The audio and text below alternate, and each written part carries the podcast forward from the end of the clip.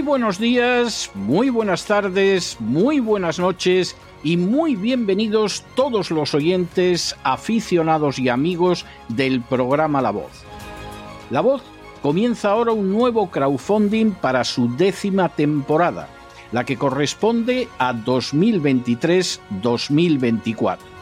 Lo hace además en unos tiempos en que la libertad está más amenazada que nunca en España, en Hispanoamérica y en el resto del mundo.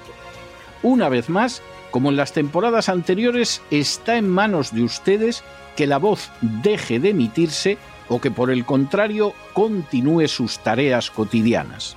Debido a la crisis económica, al cambio del dólar en relación con el euro y sobre todo a la censura persistente de este programa en las redes con su correspondiente desmonetarización, en esta décima temporada nos vemos obligados a aumentar el objetivo del crowdfunding hasta la cifra de 150 mil dólares. Con esa cantidad, la voz podría cubrir los gastos de hardware, la distribución por Internet del programa, los modestísimos estipendios que recibe el equipo de la voz, integrado por ocho personas, así como los gastos generados por la comisión, las recompensas y los gastos de envío relacionados con el crowdfunding. Por supuesto, una vez más, la décima vez, como cada año, son ustedes los que deciden. Si creen que merece la pena contribuir a la causa de la verdad, de la libertad y de la justicia, como un aporte tan modesto como puede ser el coste de tres cafés o de dos refrescos, si piensan que merece la pena seguir escuchando día a día la voz son ustedes más que bienvenidos a la hora de contribuir al nuevo crowdfunding que permitirá que puedan escuchar este programa una temporada más. Muchas gracias por todo. God bless you. Que Dios los bendiga.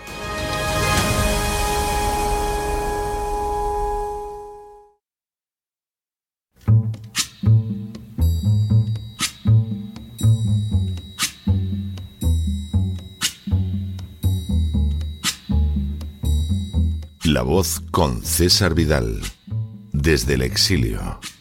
When the night has come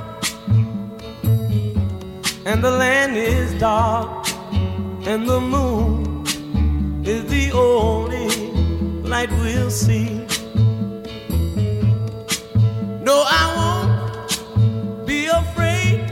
Oh, I won't be afraid just as long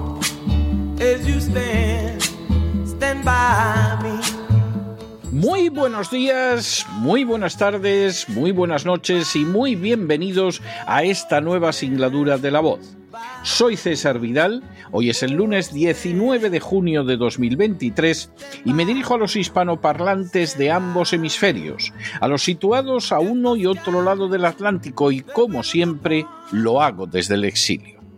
Corría el año 1969 cuando un americano llamado Daniel Ellsberg, con la ayuda de un antiguo colega de la Rand Corporation llamado Anthony Russo, procedió a fotocopiar documentos clasificados relacionados con la guerra que entonces libraba Estados Unidos en Vietnam. En los citados documentos quedaba de manifiesto que la guerra de Vietnam no podía ser ganada y que así lo habían sabido desde hacía años los sucesivos presidentes de Estados Unidos. En especial, el demócrata Lyndon Baines Johnson había mentido al pueblo americano y al Congreso al respecto. Por añadidura, los documentos dejaban de manifiesto que el gobierno de los Estados Unidos había participado en torturas, golpes de Estado y empleo de armamento y acciones que constituían crímenes de guerra. En el curso de 1970, Ellsberg intentó infructuosamente persuadir a varios senadores para que publicaran los documentos en el Senado. Finalmente, el domingo 13 de junio de 1971, el New York Times publicó el primero de nueve resúmenes de una colección de 7.000 páginas de documentos. La administración Nixon detuvo la publicación recurriendo a los tribunales, mientras Ellsberg lograba durante 13 días evitar ser detenido por el FBI y filtraba los documentos al Washington Post. El 28 de junio, Daniel Ellsberg reveló públicamente su papel en la entrega de los papeles del Pentágono a la prensa. El 30 de junio, el Tribunal Supremo ordenó que el New York Times continuara con la publicación de los papeles. Tras no pocos riesgos, el sistema demostraba que seguía funcionando y el pueblo americano pudo saber cómo había sido engañado y arrastrado una guerra imposible de ganar por distintas administraciones. Este fin de semana falleció Daniel Ellsberg, sin ánimo de ser exhaustivos, los hechos son los siguientes. Primero, Daniel Ellsberg nació el 7 de abril de 1931 en el seno de una familia de origen judío que se había convertido a la Iglesia de la Ciencia Cristiana. Segundo, Daniel Ellsberg entró en la Universidad de Harvard gracias a una beca y en 1952 se graduó con cum laude gracias a otra beca complementando estudios en la Universidad de Cambridge. Tercero, en 1954 Daniel Ellsberg se alistó en el cuerpo de marines de donde salió en 1957 con el grado de primer teniente.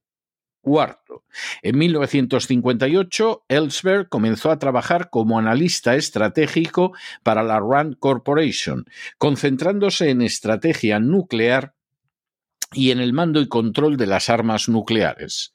Quinto, en 1962, Ellsberg obtuvo un doctorado en economía en Harvard, formulando lo que sería conocido como la paradoja de Ellsberg, donde mostraba que las decisiones adoptadas bajo condiciones de incertidumbre o ambigüedad generalmente no pueden ser consistentes con probabilidades subjetivas bien definidas.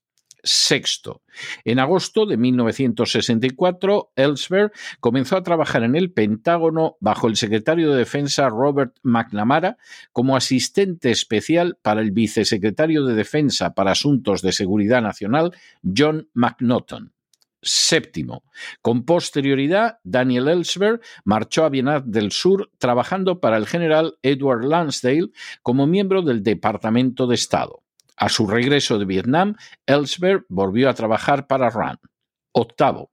En 1967, Ellsberg contribuyó a un estudio alto secreto de documentos clasificados sobre la dirección de la guerra de Vietnam que había sido comisionado por el secretario de Defensa McNamara. Noveno. En 1969, Ellsberg comenzó a acudir a manifestaciones en contra de la guerra de Vietnam, a pesar de que continuaba trabajando para RAND. A esas alturas, Ellsberg había quedado muy impresionado al escuchar a Randy Keller, un objetor de conciencia, que había afirmado que se sentía muy emocionado porque pronto se encontraría con otros amigos que se negaban a ir a la guerra en prisión. Ellsberg confesaría décadas después que la resolución que había visto en Keller había sido lo que le había llevado a publicar los documentos del Pentágono. Décimo. Ellsberg abandonó RAND y comenzó a trabajar para el Instituto Tecnológico de Massachusetts. A esas alturas estaba convencido de que la versión oficial sobre la guerra de Vietnam, que la presentaba como una guerra civil, era radicalmente falsa. En Vietnam, un poder extranjero, primero Francia y luego Estados Unidos, había intervenido para conseguir tener un gobierno conveniente a sus fines. Por lo tanto, la guerra de Vietnam era una guerra de agresión extranjera, en este caso de agresión americana. Un décimo. En 1970, Ellsberg, tras intentar que varios senadores revelaran la verdad al pueblo americano, filtró a la prensa los denominados papeles del Pentágono. En ellos no solo quedaba de manifiesto que las administraciones de Kennedy, Johnson y Nixon eran responsables de crímenes de guerra en Vietnam, sino sobre todo de haber ocultado al pueblo americano la verdadera naturaleza de la guerra y que ésta no podía ser ganada. Duodécimo. La publicación de los documentos del Pentágono intentó ser detenida por la administración Nixon y en el intento tuvo un papel relevante Rumsfeld, que posteriormente contaría con un peso extraordinario en las invasiones de Afganistán e Irak. A pesar de todo, el Tribunal Supremo mantuvo la libertad de prensa, permitiendo que la documentación aportada por Ellsberg pudiera ser publicada. Décimo tercero. La administración Nixon creó entonces los denominados fontaneros de la Casa Blanca, cuya finalidad era iniciar una campaña contra las filtraciones y en especial contra Daniel Ellsberg. Décimo cuarto. En agosto de 1971 se inició una operación gubernamental contra Ellsberg que buscaba hacerlo aparecer como un enfermo mental y así desacreditar las filtraciones.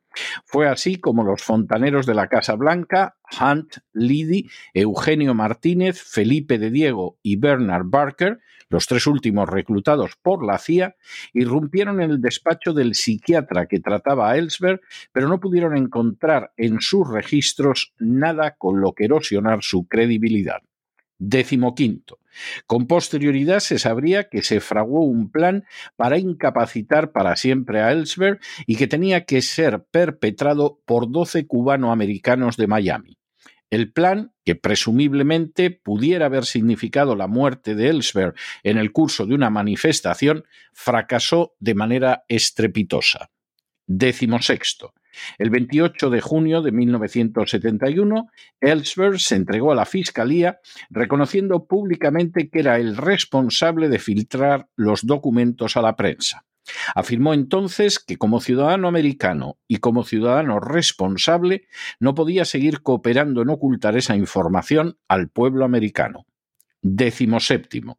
Bajo la ley de espionaje de 1917, Ellsberg se enfrentó con una petición de condena de 115 años de prisión. En el curso del procedimiento se le impidió informar al jurado de las razones de sus actos, una conducta que ha sido continuada en relación con otros reveladores de secretos desde los años 70. Décimo octavo. A pesar de esas limitaciones, el hecho de que se descubriera cómo los fontaneros de la Casa Blanca habían entrado en el despacho de su psiquiatra y habían grabado sus conversaciones, lo que implicaba una recogida ilegal de pruebas, así como la conducta incorrecta del gobierno, llevó al juez Bayer a rechazar todos los cargos contra Ellsberg el 11 de mayo de 1973. Décimo noveno.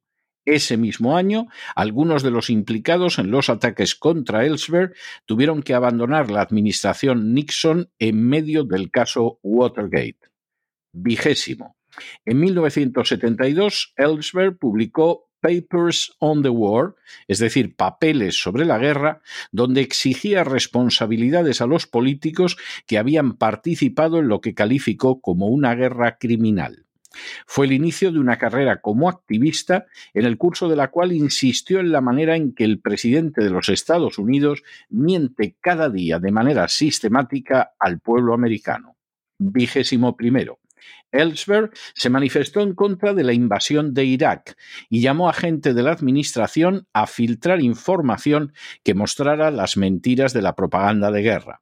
Al respecto, Ellsberg se manifestó en contra del arresto de Julian Assange, que había publicado materiales sobre crímenes de guerra perpetrados por las fuerzas americanas en Irak.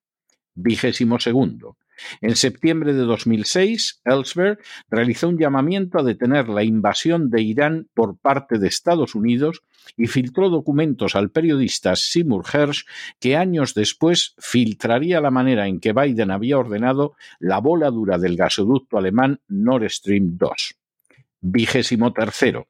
El 30 de marzo de 2008, en un discurso, Ellsberg señaló como si el Congreso de Estados Unidos vota apoyar un ataque contra una nación soberana sin que haya provocación, esa circunstancia no convierte en legal el ataque y el presidente puede ser perseguido por crímenes de guerra. Semejante circunstancia sería aplicable a las guerras de Afganistán, Irak, Libia y Yugoslavia, entre otras. Vigésimo cuarto. El 18 de mayo de 2021, Ellsberg se manifestó en contra de la política seguida por Estados Unidos en Oriente Medio, una política que se había iniciado al provocar una guerra en Afganistán a la que arrastró a la Unión Soviética y después al perpetrar invasiones como las de Irak y Afganistán. Al respecto, Ellsberg afirmó, lo que hemos hecho al Oriente Medio ha sido el infierno. Vigésimo quinto. El 22 de mayo de 2021, Ellsberg reveló cómo en 1958 el Pentágono había abogado por lanzar un ataque nuclear contra China. La documentación obraba en su poder desde hacía décadas, pero Ellsberg la publicó en 2021 a causa de la política agresiva de la administración Biden en relación con Taiwán vigésimo sexto. En abril de 2022, en el curso de una entrevista, Ellsberg se manifestó en contra de la intervención de Estados Unidos en la guerra de Ucrania. Señaló que la OTAN era un equivalente a la cosa nostra de la mafia y que todo no pasaba de ser una excusa para vender armas a las naciones europeas y vigésimo séptimo, durante los últimos años de su vida, Ellsberg fue uno de los fundadores de la Fundación para la Libertad de Prensa. Denunció el uso de la tortura por la comunidad de inteligencia de los Estados Unidos y señaló los peligros de la existencia de armas nucleares, afirmando que la política nuclear de los Estados Unidos era una locura. Fue Thomas Jefferson el que definió al disidente como el mejor patriota. Frente a aquellos que consideran que el patriotismo implica justificar lo injustificable, aceptar el uso de la tortura y de los crímenes de guerra, defender guerras de agresión sin ataque previo, satanizar a determinados países, suprimir la libertad de prensa o esconder la verdad al pueblo, porque de la manera más lógica reaccionaría frente a las mentiras de sus gobernantes, Daniel Ellsberg encarnó lo mejor del patriotismo americano.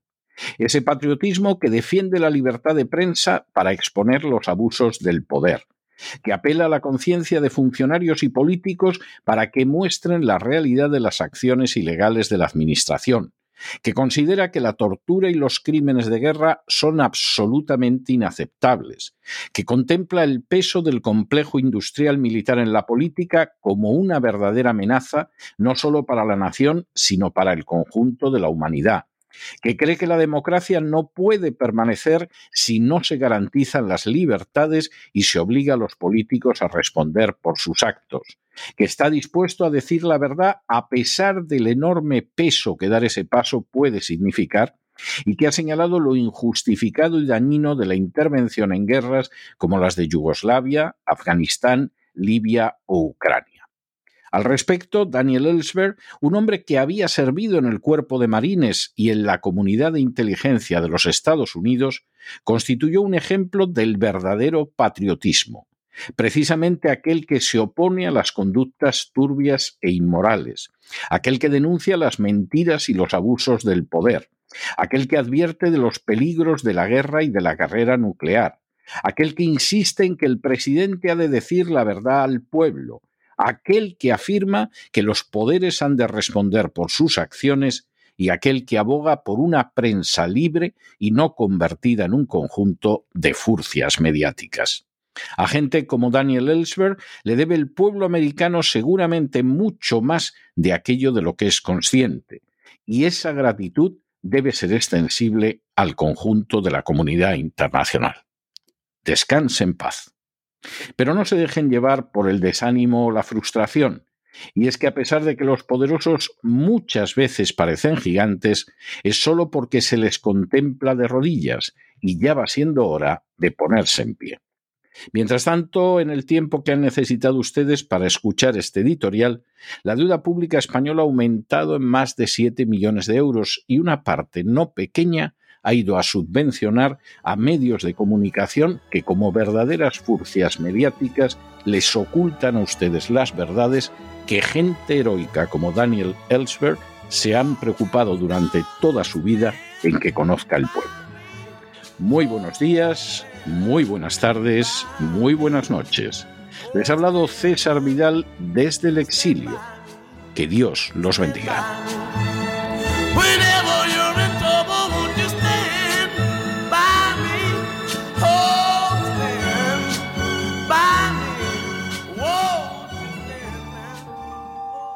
Esta sección está patrocinada por crowdfunding con el siguiente mensaje.